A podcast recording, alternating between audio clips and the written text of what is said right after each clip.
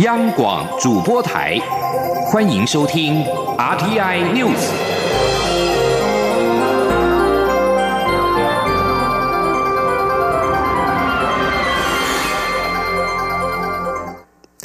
各位好，我是主播王玉伟，欢迎收听这节央广主播台提供给您的 RTI News 新闻。首先带您关注。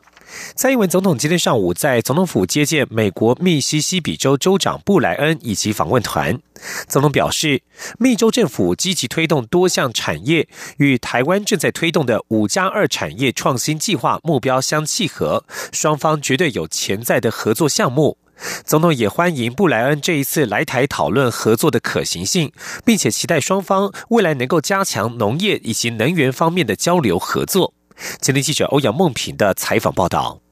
蔡总统在接见时表示，台湾与密西西比州的关系非常密切，双方在一九八三年缔结姐妹州，嘉义市也在同年与密西西比首府杰克逊市缔结为姐妹市，双方不仅友谊长远，经贸往来也十分紧密。总统指出，这几年来，布莱恩致力让密西西比的经济更多元化，密州政府积极推动航太、汽车。高阶制造、健康医疗、能源以及造船等重要产业，这与台湾正推动的“五加二”产业创新计划目标相契合。他相信双方绝对有潜在的合作项目。他也期待双方能够加强农业及能源方面的合作。总统说：“密西西比州是农业大州，我们也将在九月派出我们的呃农业访问团。”来访问密西西比州，我们感谢布莱恩州长愿意亲自来接待。另外呢，我们也非常欢迎呃州长这次来访，针对洁净能源发展跟我们讨论双方合作的可行性啊。我也期盼未来我们在农业跟能源方面的交流合作会更加的紧密。总统并指出，为了因应数位时代的快速变化，台湾积极培育跨领域的科技人才。台湾与密西西比近年签署教育合作备忘录，他期待双方的产学合作可以提升下一代的竞争力，引导社会迈向更美好的未来。中央广播电台记者欧阳梦平在台北采访报道。继续关注选战焦点。《镜周刊》今天报道，以红海集团创办人郭台铭为首，结合台北市长柯文哲以及立委王金平组成的第三势力参选态势明确。郭阵营已经私下筹设竞选团队。郭台铭的儿子郭守正曾向友人透露，郭台铭确定不会等换瑜，预计九月宣布参选。对此，郭台铭办公室今天表示，郭台铭与郭守正从未针对换瑜有过期待，也从未对外有过相关评论。至于在九月发动连署参选仪式，郭办表示，最后的期限是九月十七号，郭台铭仍在慎重思考当中。至于脱党与否，郭办则指出，如何能够使台湾两千三百万人过更好的未来，才是他主要考量的重点。脱党与否是根本不存在的议题。而高雄市长韩国瑜日前到美国商会演讲，行政院长苏贞昌表示，韩国瑜中英文夹杂的演说方式会被美国人笑死。对此，韩国瑜今天回应苏院长 “very good”。而针对红海集团创办人郭台铭正在慎重思考是否参选总统，韩国瑜则是没有回应。前天记者王维挺的采访报道。日前，白鹿台风来袭，行政院长苏贞昌临时在中央灾害应变中心与各地方首长视讯连线。苏奎事后也肯定高雄市长韩国瑜坚守岗位，全力防救灾。不过，苏贞昌也说，韩国瑜在美国商会以中英文夹杂的方式演说，会被美国人笑死。对此，韩国瑜二十七号受访时没有正面回应，只说苏院长 very good。院长称赞你这个周末在高雄坐镇救灾，没有去跑选举行程。院长，苏院长称赞你。苏院长，very good。好，再来。苏院长就说你说晶晶体会让美国人笑死。我已经说 very good。红海集团创办人郭台铭办公室表示，郭台铭是否宣布参选总统的最后期限是九月十七号。郭台铭正在慎重思考中。对此，韩国瑜二十七号没有回应，仍是聚焦市政议题。韩国瑜表示，千呼万唤始出来，高雄市政府八月三十号将举办爱河爱情摩天轮的说明会，目前已经有国内外共几十家厂商会出席，届时高雄市府将。将说明爱情摩天轮的规划，希望在观光业低迷时刺激高雄观光发展。韩国瑜也表示，高雄市政会议也决定要求每个学校成立反毒舞蹈团，以跳舞、戏剧表演、演讲比赛等全面在学校宣导反毒。中央广播电台记者王威婷采访报道。而行政院长苏贞昌近来就不同议题批评高雄市长韩国瑜，被蓝营认为是黑韩大将。不过，苏贞昌今天表示，韩国瑜日前在台风天一早坐镇灾害应变中心，并且到各地看灾，停止竞选活动，这是很值得肯定与鼓励的。今天，央广记者刘品希的采访报道。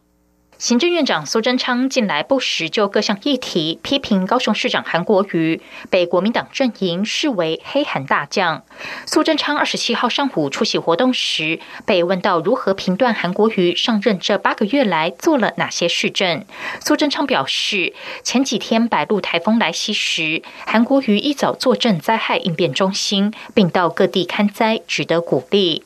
媒体追问如何看待蓝营，指他是黑韩大将。苏贞昌说：“我现在正在鼓励他。前几天白鹿台风来袭，韩市长就能一大早坐镇灾害应变中心，并且请你到各地看灾，停止了他的竞选活动，这就是很值得肯定跟鼓励的事情。我们多给他鼓励。”让他多做一点值得鼓励的事情，其实是很好的。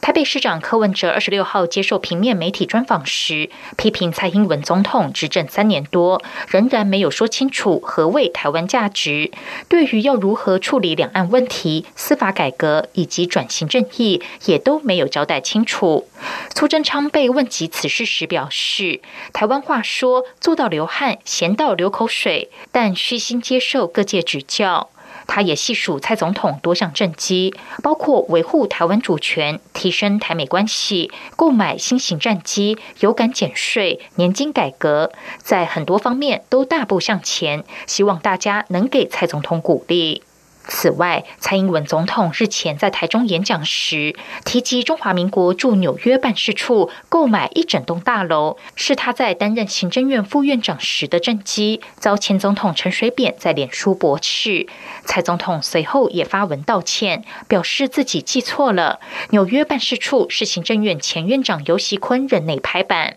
对此，苏贞昌说，在当时的时空背景下做这样的决定很不简单。无论如何，那都是民进党执政时所做。蔡总统记错，已经向大众与尤喜坤致歉，这是很务实诚恳的态度。苏贞昌强调，外交工作很不简单，不分哪一党执政，都应该团结一致对外，才能拓展台湾的外交空间，让台湾被世界看见。央广记者刘聘熙在台北的采访报道。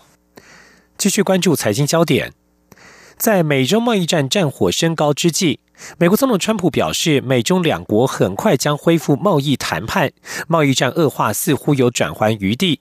此番谈话让美股收高，带动台北股市今天反弹向上，收复年线约一万零三百六十二点。在 IC 设计、印刷电路板类股点火之下，指数盘中一度大涨七十七点。而现在时间是中午的十二点零八分，目前台北加权股价指数上涨了四十七点，来到一万零四百零一点，成交金额为新台币六百三十三点三七亿元。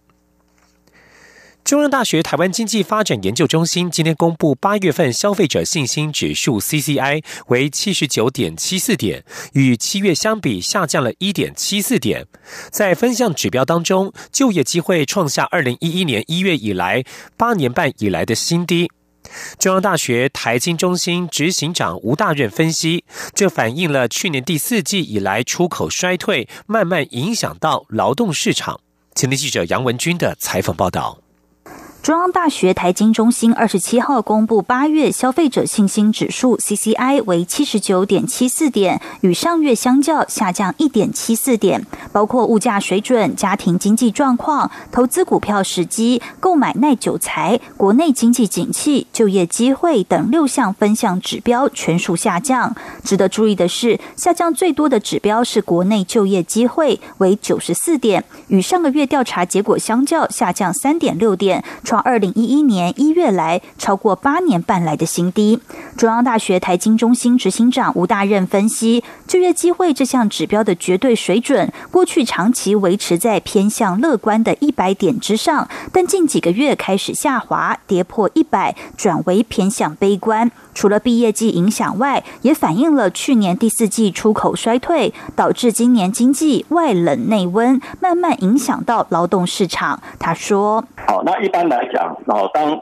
制造业哦，或者是我们的出口部门，哦，它的订单，哎，就是开始衰退的时候，它不会哦马上反映到劳动市场。好，那劳动市场反应通常会有一些。”那个诶递延的效果，有一些延迟的效果。好，那一般来讲，大概就是半年左右，它会慢慢反映到劳动市场。不过，吴大任也指出，国内经济景气、家庭经济状况指标则维持在相对高档，与就业机会指标呈现分歧，显示目前出口不好，但内需表现不错。股票市场维持在万点年线之上，最近也是鼓励发放旺季，让民众对于经济景气感受较为乐观。中央广播电台。记者杨文军台北采访报道。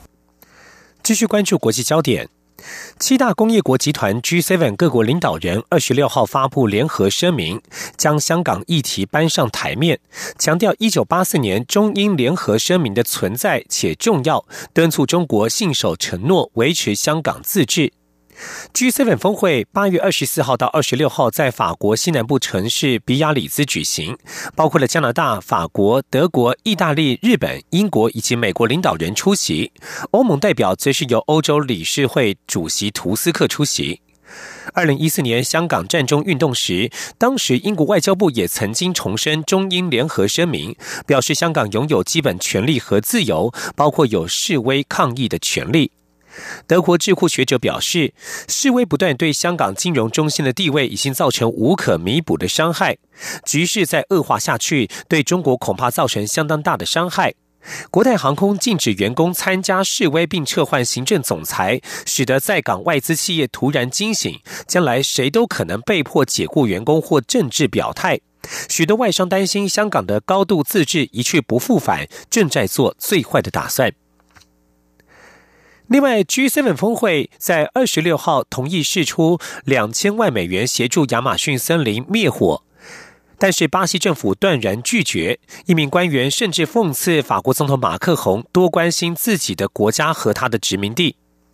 G7 在二十六号结束与法国西南部比亚里斯举行的高峰会之后，宣布释出两千万美元协助扑灭亚马逊森林大火，其中大部分金额将用于派遣飞机灭火，并且支援一项中期植树造林计划。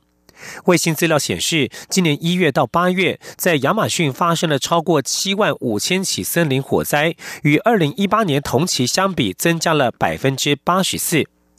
对此，巴西总统波索纳洛的幕僚长罗连佐尼向媒体表示，他们感谢 G7 的建议，但是也许这些资源与欧洲的造林计划更为相关。稍早，巴西总统波索纳洛也质疑 G7 帮助扑灭亚马逊森林大火背后的动机，认为此举是意图使亚马逊雨林归属于国际。继续关注的是中东情势。美国副总统彭斯二十六号表示，他已经和以色列总理尼坦雅胡进行会谈，并且重申对这个中东盟友的支持。彭斯在推特发文表示，美国全力支持以色列捍卫自捍卫自己免于迫在眉睫威胁的权利，但是彭斯并未提到以色列受到何种威胁。以色列表示，二十五号对伊朗革命卫队在叙利亚的一个分支发动了空袭。尼坦雅胡二十二号暗示，以色列可能参与了过去数周在伊拉克发生的一系列爆炸事件。在此同时，黎巴嫩总统奥恩二十六号表示，黎巴嫩有权自我防卫，在真主党与以色列紧张关系升高之际，将以色列的无人机攻击比为宣战。以色列军方表示，与叙利亚和黎巴嫩的边界地区已经处于高度警戒。黎巴嫩总理哈里里则是呼吁外交官员协助避免情势再度升高。以上新闻由王玉伟编辑播报，稍后请继续收听央广午间新闻。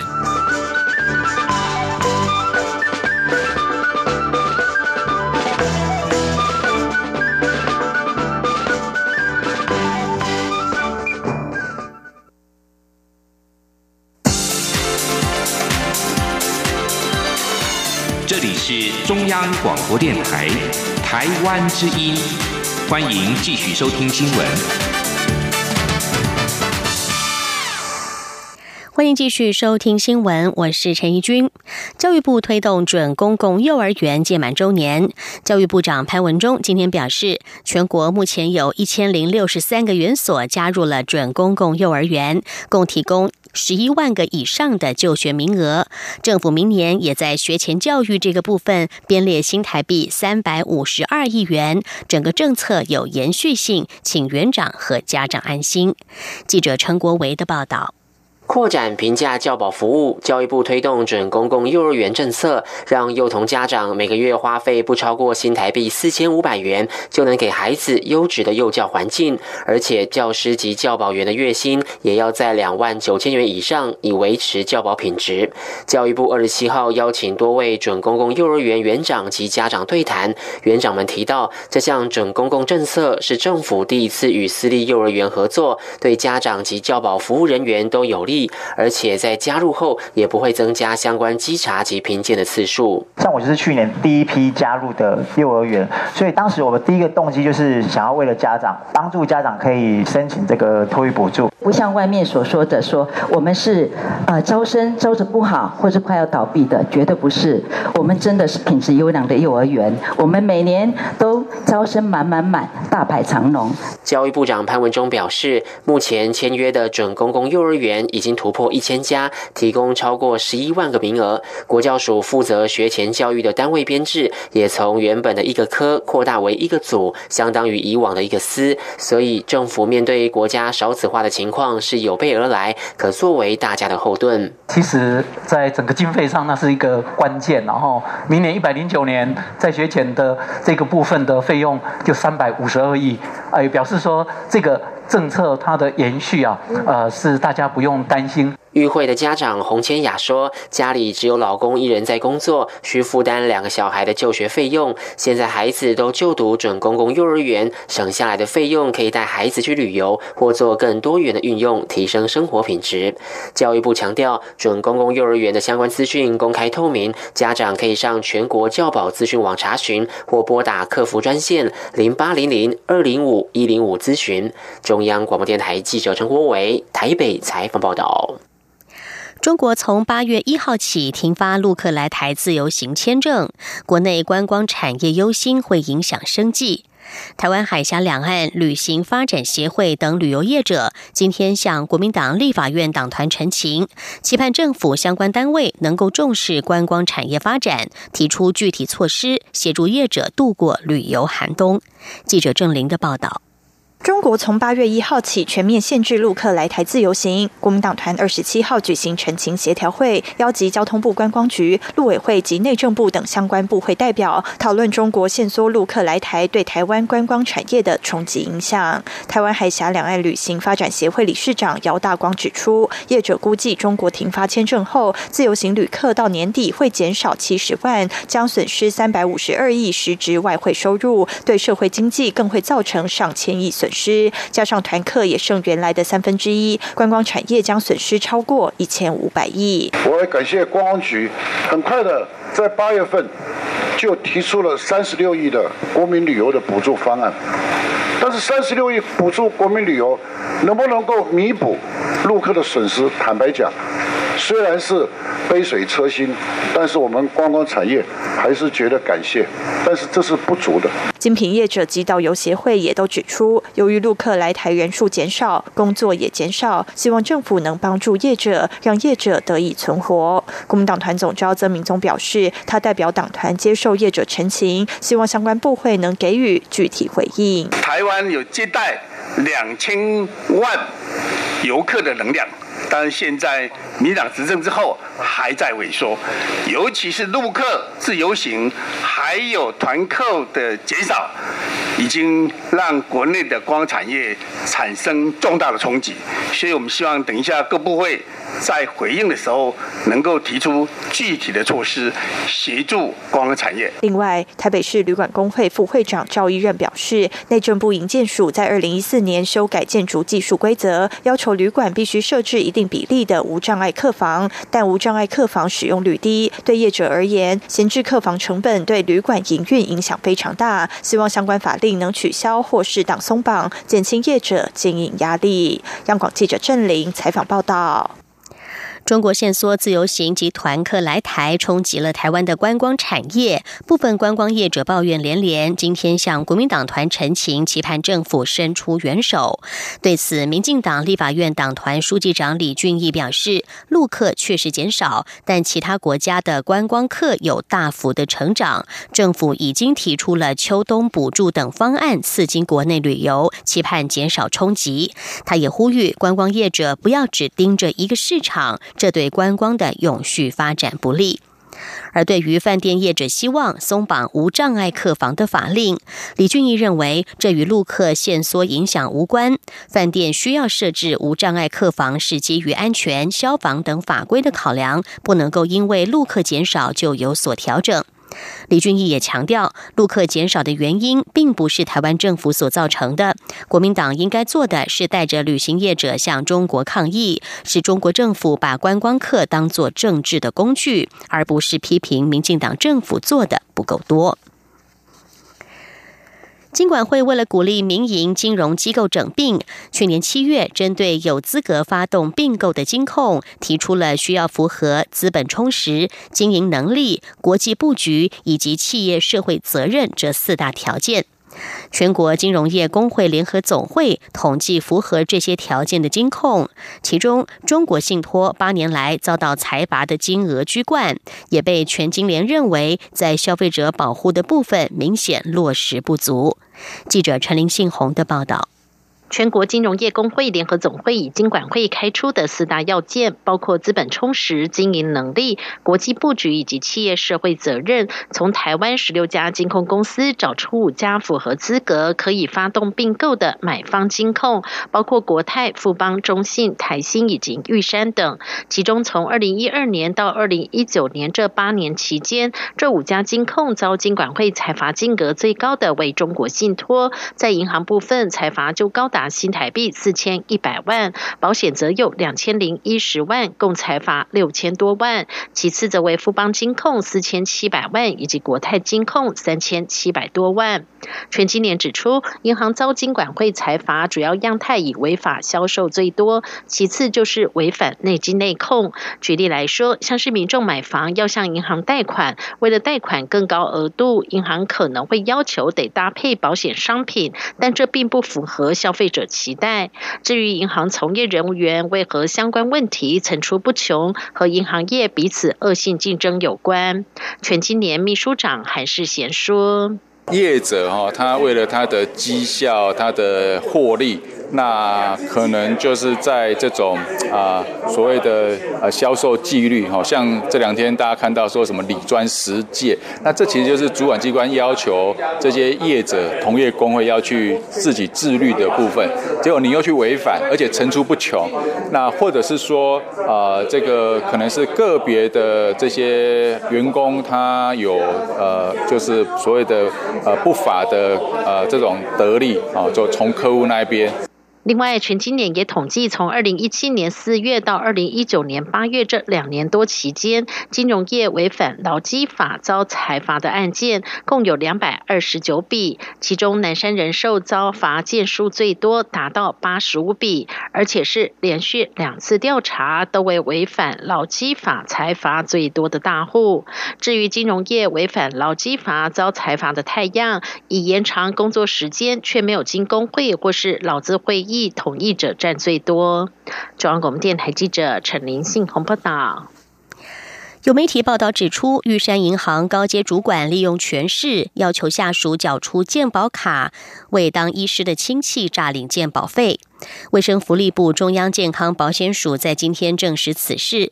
鉴保署表示，早在八月二十二号就接获检举，并且启动了行政调查。期间访查了现职及离职员工，确实有鉴保卡遭到冒用的情况。而该银行高阶主管与诊所的负责人也坦诚犯行。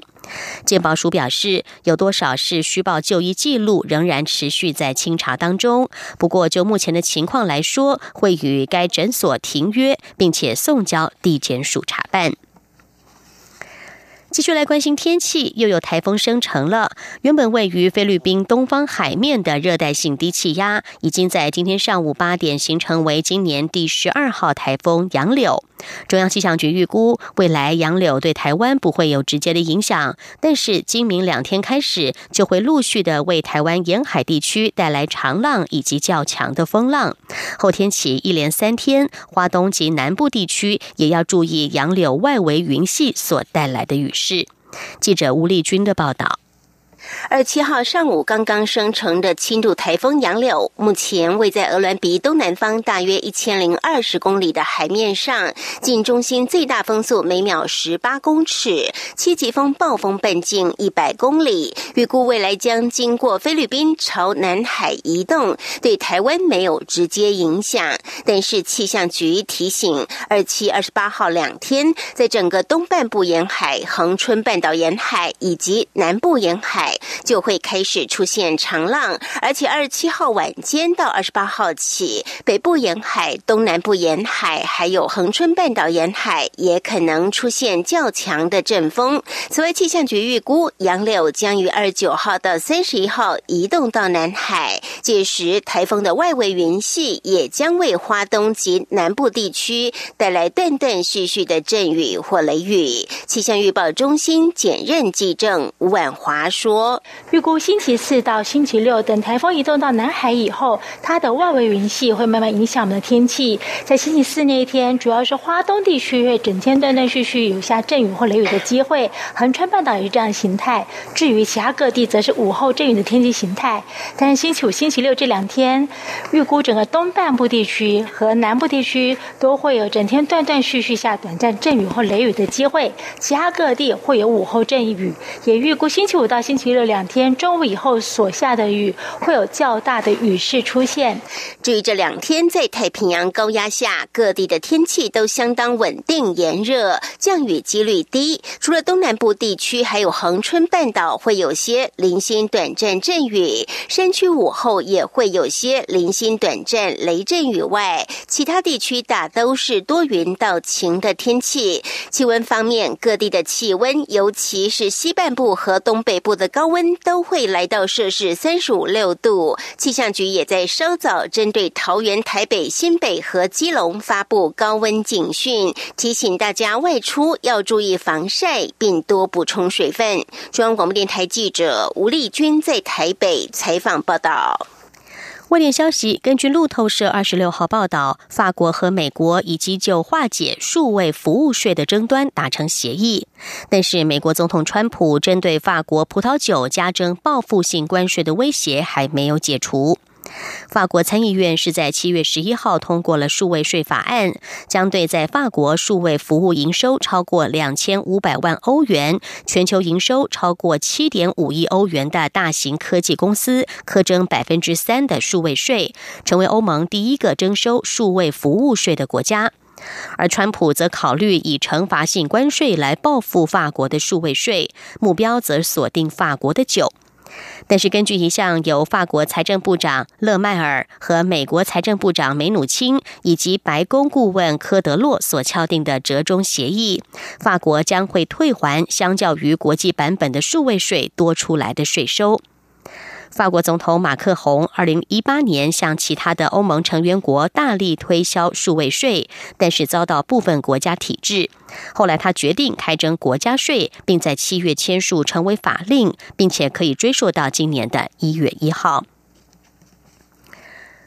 美国有十九个州和哥伦比亚特区的检察长在二十六号控告美国总统川普政府，希望能够阻止一项可以无限期拘留、寻求在美国定居移民家庭的新法令。